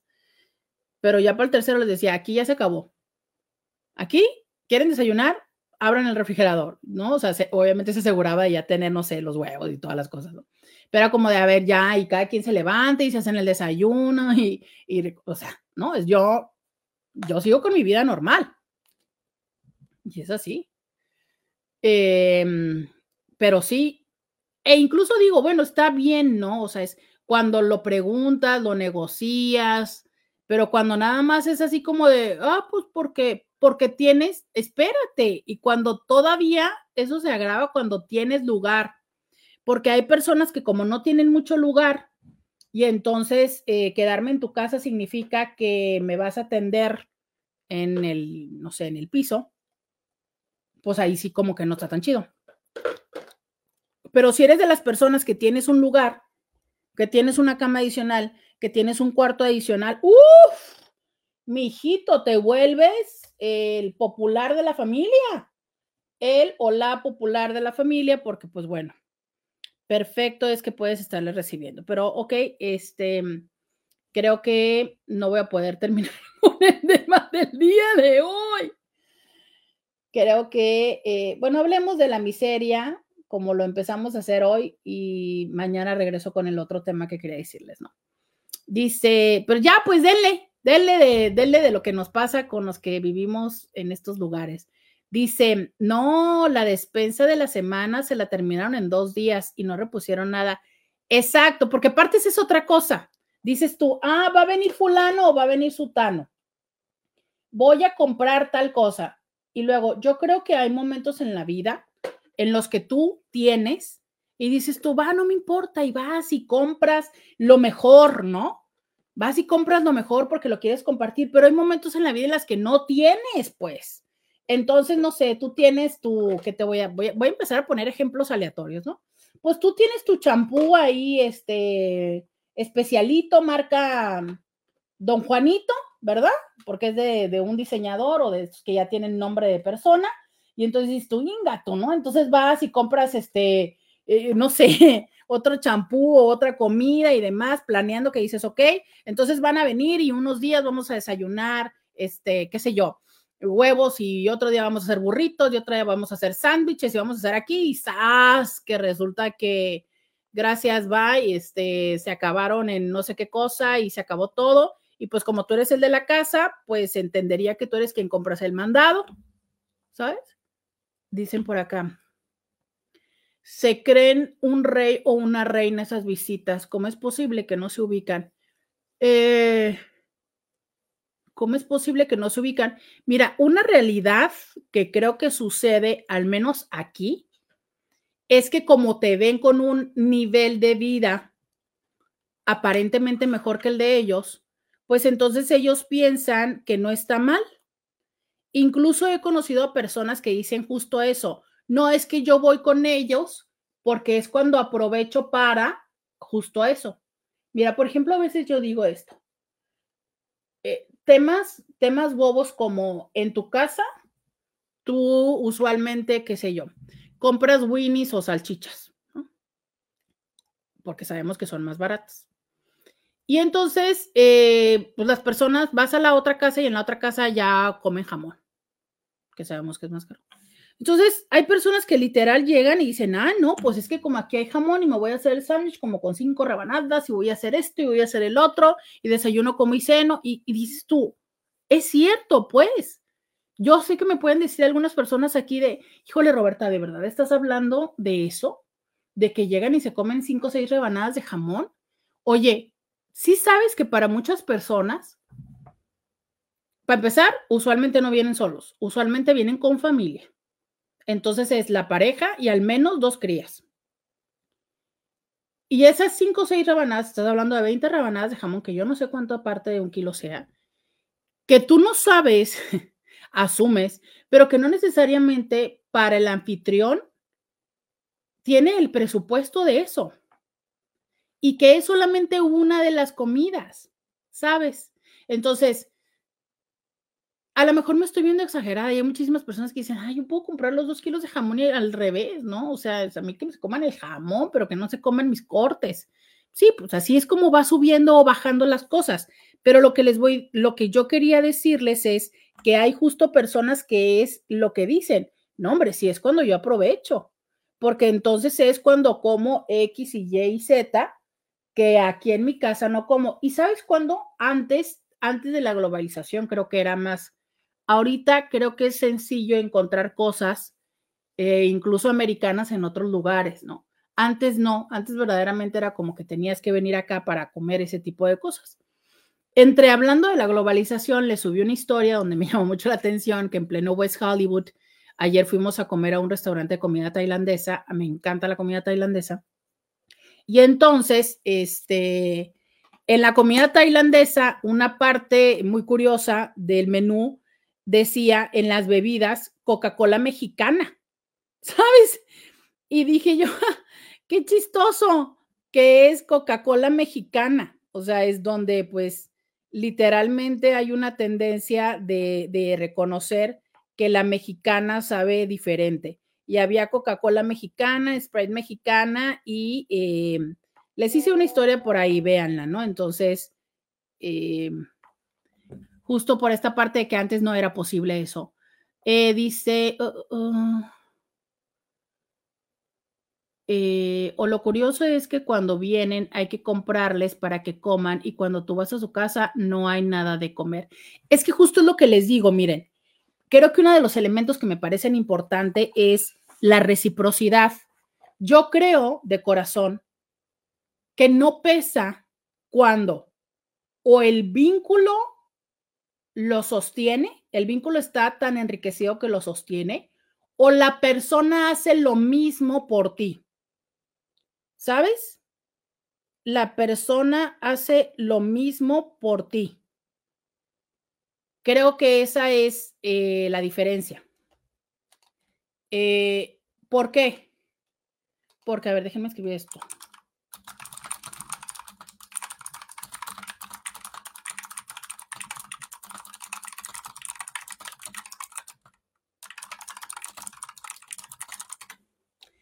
Este, esa es la diferencia. Entonces, yo te voy a decir algo. Cuando tienes un vínculo muy fuerte con alguien y que sabes que, que la persona está pasando por una situación difícil, que aquí hay varios ejemplos que vienen a mi mente, pero que no, que son temas personales. Pero, eh, este,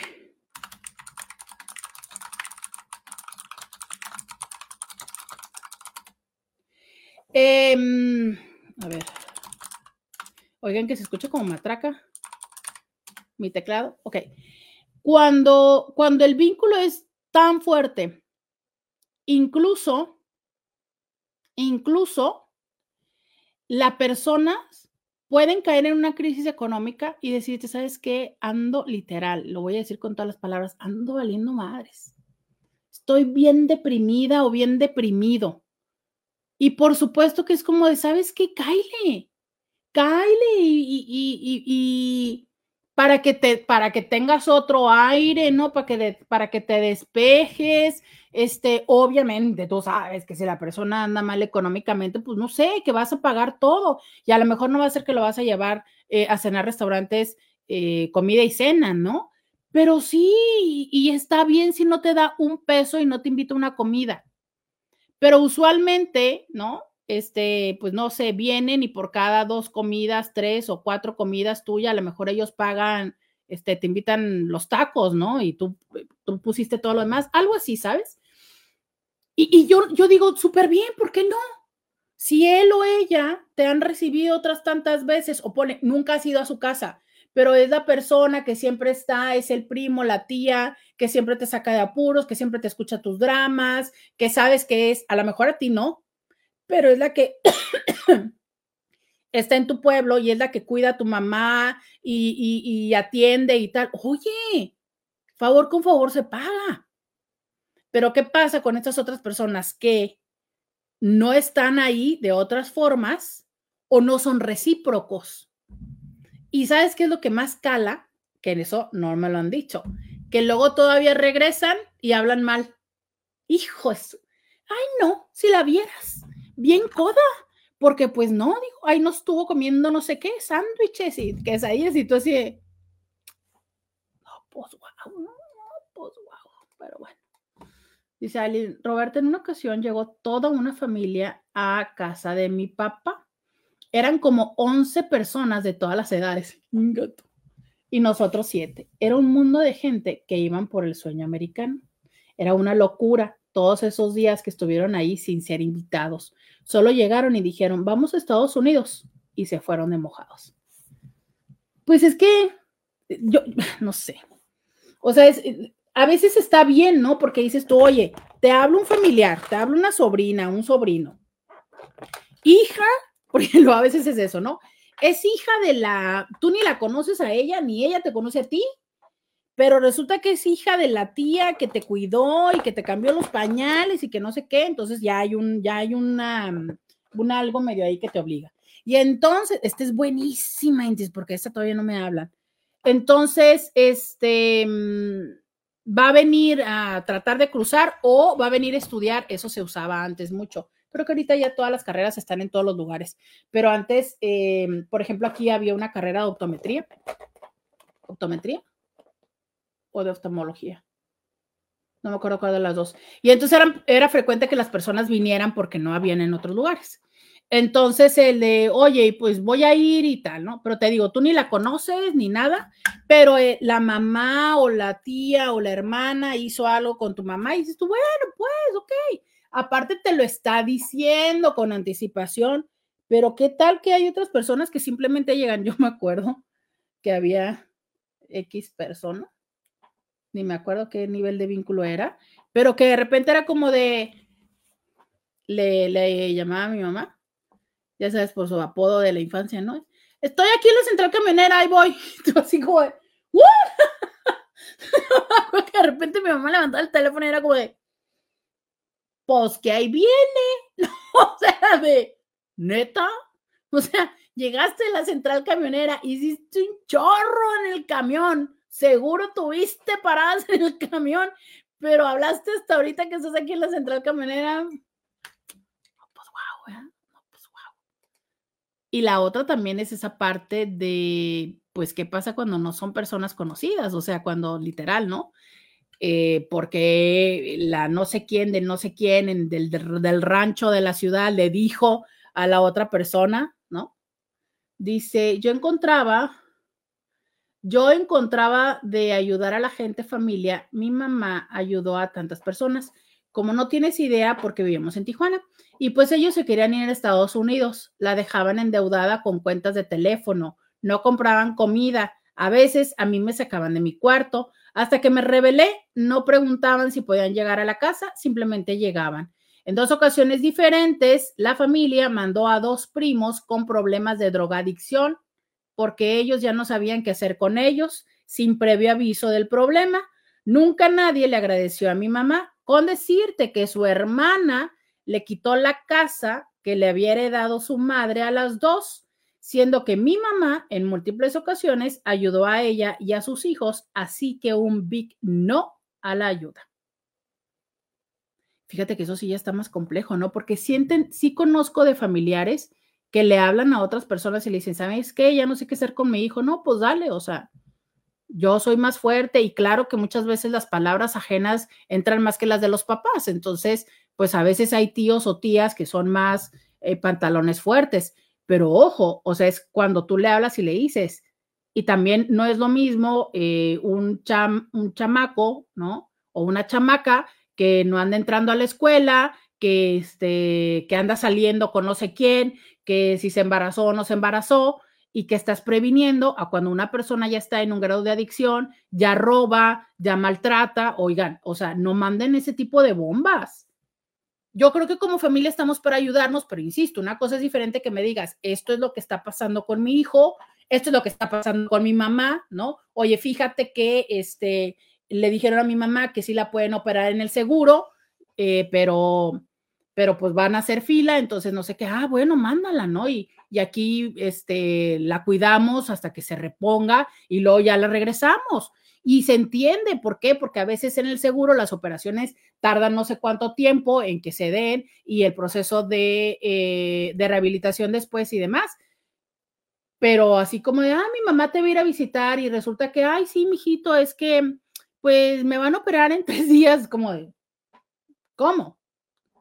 Una vez recibí una llamada que fuera por un familiar a la central camionera y le dije que yo nunca había hablado con él, que no lo conocía, que nunca me preguntó si tenía el tiempo, si tenía carro, si nada, y que yo no iba a ir por él. Así que muy mal.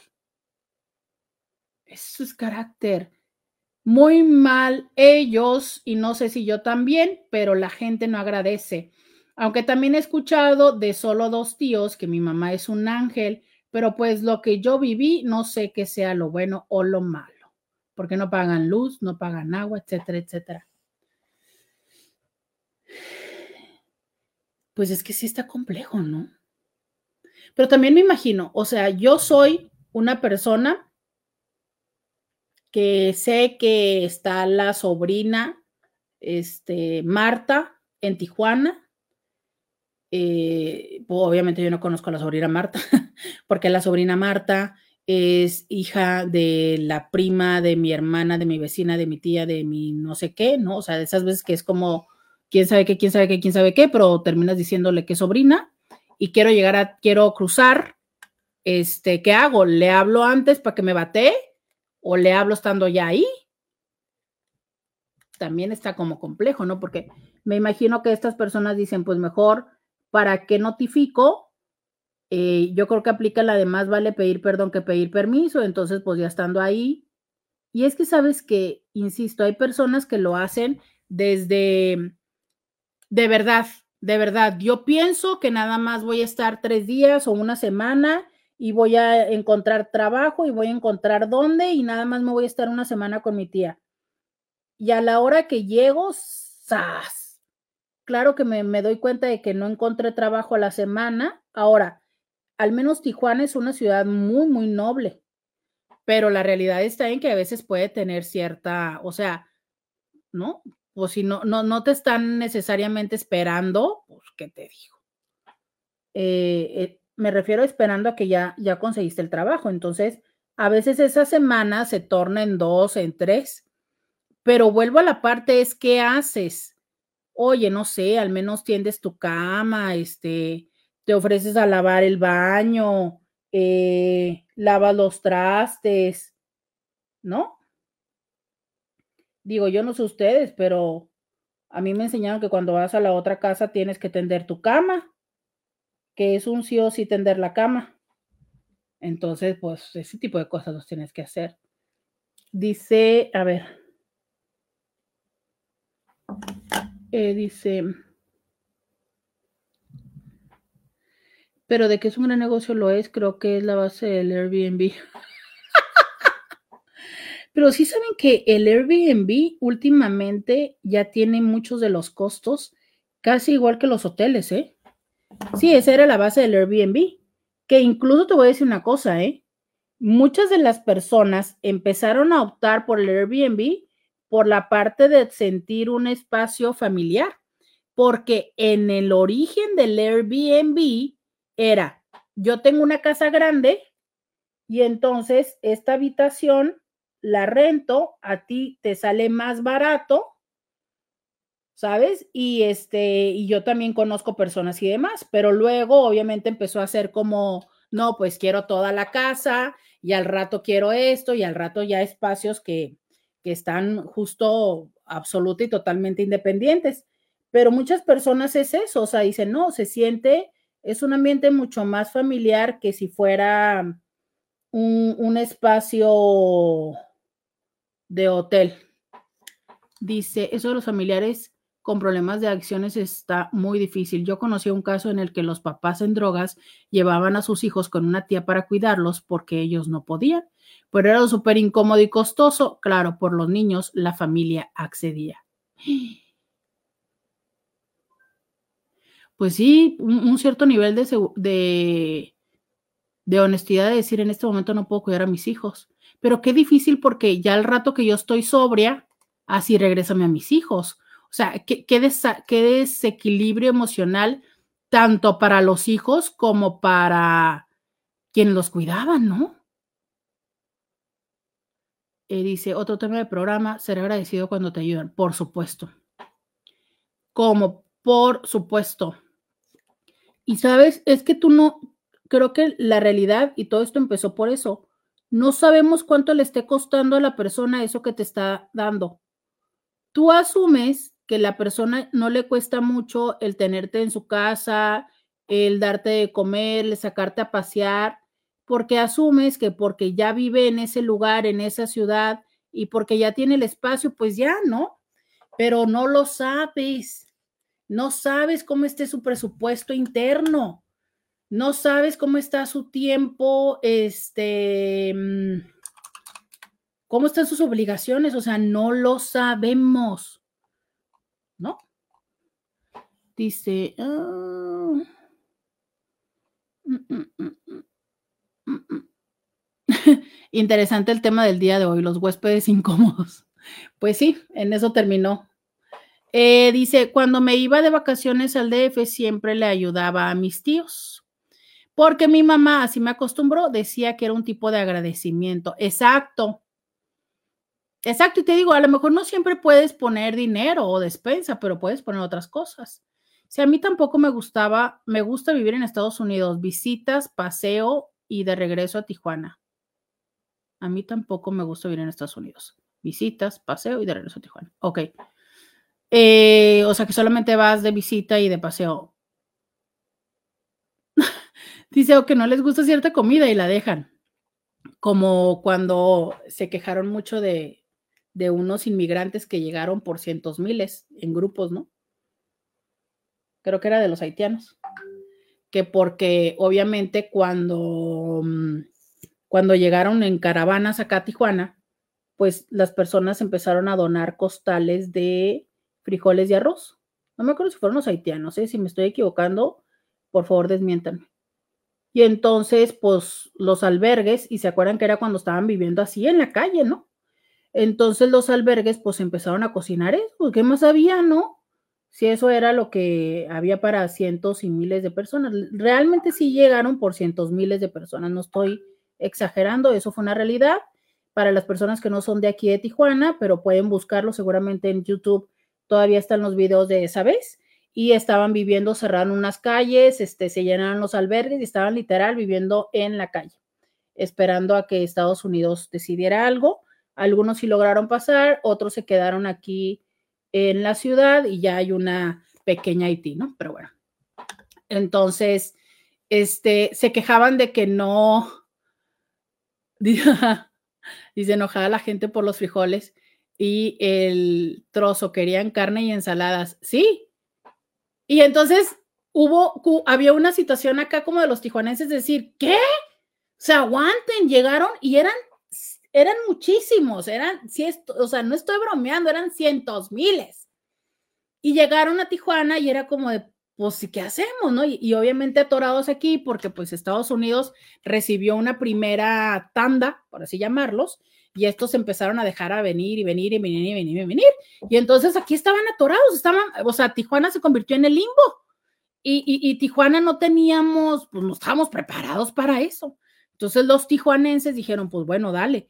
Y, ellos se quejaban que porque los frijoles, que ellos no comían frijoles.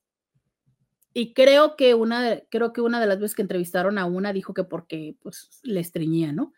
Pero, pero sí, fue, fue todo un tema que, que criticaban, ¿no? Que decían, o sea, ¿cómo? Eh, les estamos dando este, estancia, obviamente también hubo cientos de colectas de para darles ropa, este, para darles cosas, porque les digo, literal, eh, cerraron la calle y la calle se convirtió en un espacio para acampar. Entonces, pues, ¿de dónde salieron las cobijas y todo de la, de la población tijuanense? Entonces, sí fue como una situación de decir, ah, caray, ¿no? Y se están quejando porque, porque les estamos dando frijoles. Debo de decir, debo de decir que eh, Tijuana hoy, después de mucho tiempo, creo que en general tienen un concepto positivo de los haitianos.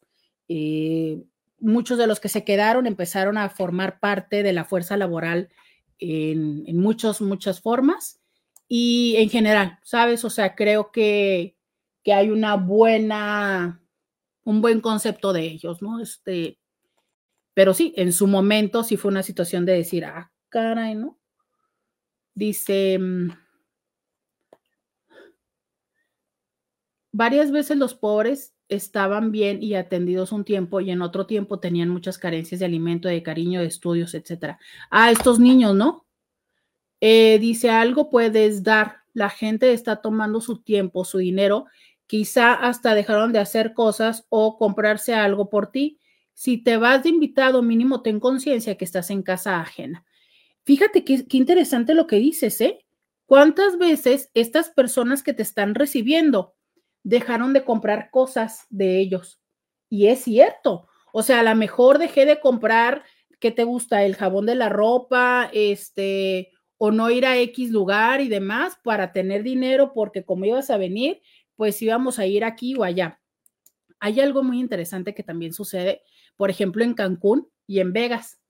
Resulta que estos lugares, no sé si en otros, en otras ciudades también pase, pero Cancún y Vegas son lugares donde me ha tocado, que ya ven que tienen estos shows, ¿no? En, en Vegas, pues cada uno de los hoteles tienen estos shows y en Cancún, pues los, los lugares es caret. Y dan, dan precio diferente a los residentes.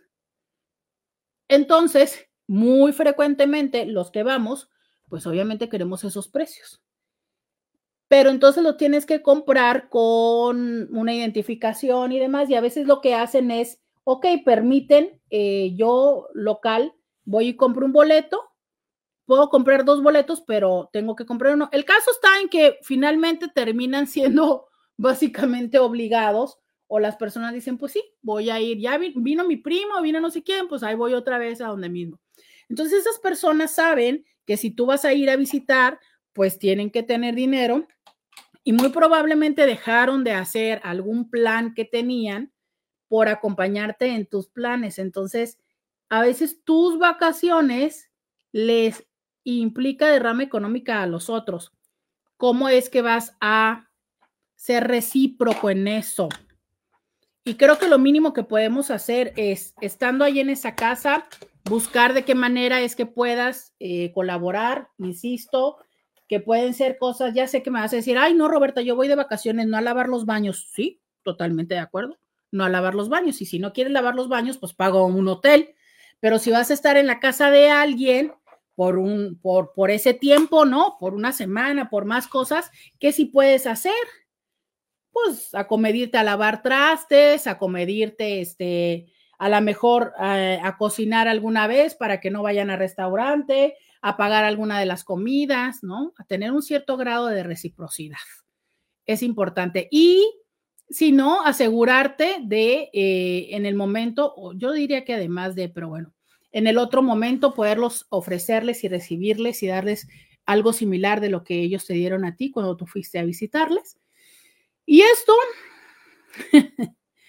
esto empezó a derivar hace ya más de una hora en función de un tema que era la base para lo que yo quería plantearles el día de hoy, que es cómo es que nosotros podemos generarnos eh, situaciones de miseria en nuestra vida, cómo es que nosotros podemos estar haciendo y eh, saboteando nuestra propia vida y no generándonos las oportunidades necesarias para salir adelante. Pero saben, pues váyanse preparando porque por supuesto que ese va a ser el tema de mañana Hoy nos quedamos en esta parte de cómo es que eh, el sueño americano, cómo es que tenemos la perspectiva diferente de las personas que emigran y cómo es que, pues justo esto, ¿no? Vemos a las otras personas y cómo es que muchas veces juzgamos o em, inferimos o los obligamos, ¿no? A que nos compartan de sus recursos y sin conocer y sin saber, muchas veces asumiendo que lo tienen para dárnoslo o porque simplemente porque lo tienen lo tendrían que compartir y eso no es necesariamente así. Recordemos que todo esto tiene que ver con, vuelvo a repetirlo, qué tipo de vínculo es, qué tan fuerte es el vínculo y lo que siempre se ha dicho, o sea, en el pedir está el dar, ¿sabes? Has hablado con ellos, has solicitado que te reciban, cómo estás siendo recíproco en la manera en la que te reciben, qué es lo que estás haciendo para con ellos. Eso también es muy, muy, muy importante. Y em, respecto al tema de la miseria por el día de hoy, cerrar con esta parte de que la miseria no necesariamente es solo la económica.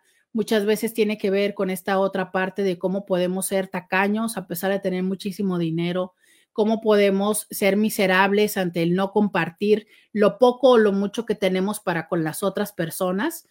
Y eso también es una forma de miseria, ¿sabes? Em, si bien es cierto, hablamos mucho de todos estos eh, personas que llegan, que toman, que son abusivos, que piensan que tienes la obligación que darles, que no son agradecidos y que no son recíprocos, pero también nos faltó decir que hay muchas personas o que habemos muchas personas que somos muy miserables, que aunque tenemos muchísimo, somos incapaces de compartir, que a veces se nos está echando a perder la comida en el refrigerador, pero no la compartimos con las personas que tenemos a nuestro alrededor que a veces tenemos muchísimo espacio, recursos y que nos pesa compartirlo con las demás personas y que esa, esa también es una forma de pobreza, de miseria, de pobreza mental. Entonces, no siempre tiene que ver con los recursos. Muchas otras veces tiene que ver con esta parte de esos recursos emocionales, mentales, que justo eso es lo que hace y enriquece al ser humano. Muchísimas gracias, muchísimas gracias a todos y cada uno de eh, los comentarios que estuvimos teniendo el día de hoy. Me agrada, digo, yo luego traigo un plan para hablarles un tema y este, pero me gusta mucho cuando ustedes se enrolan y me y nos llevamos y nos vamos por otro camino. Siempre me siento acompañada y eso es algo que les agradezco muchísimo. Entonces, hoy hemos llevado este programa en ese lado. Pero mañana regresamos a hablar de estos hábitos y autosabotaje. Muchísimas gracias por haberme escrito a cada una de las personas que durante estos tres días anteriores de ausencia me dijeron, ¿dónde andas? Les agradezco mucho porque me lo estuvieron escribiendo. He estado trabajando, ah, nunca les dije, ¿verdad? Pues esos tres días estuvieron dedicados al, al estudio y los últimos dos días me fui, el sábado me fui a Los Ángeles. Este, eh, pero ya les contaré de, de eso el viernes. Por lo pronto, hoy les digo, hasta mañana. Bye bye.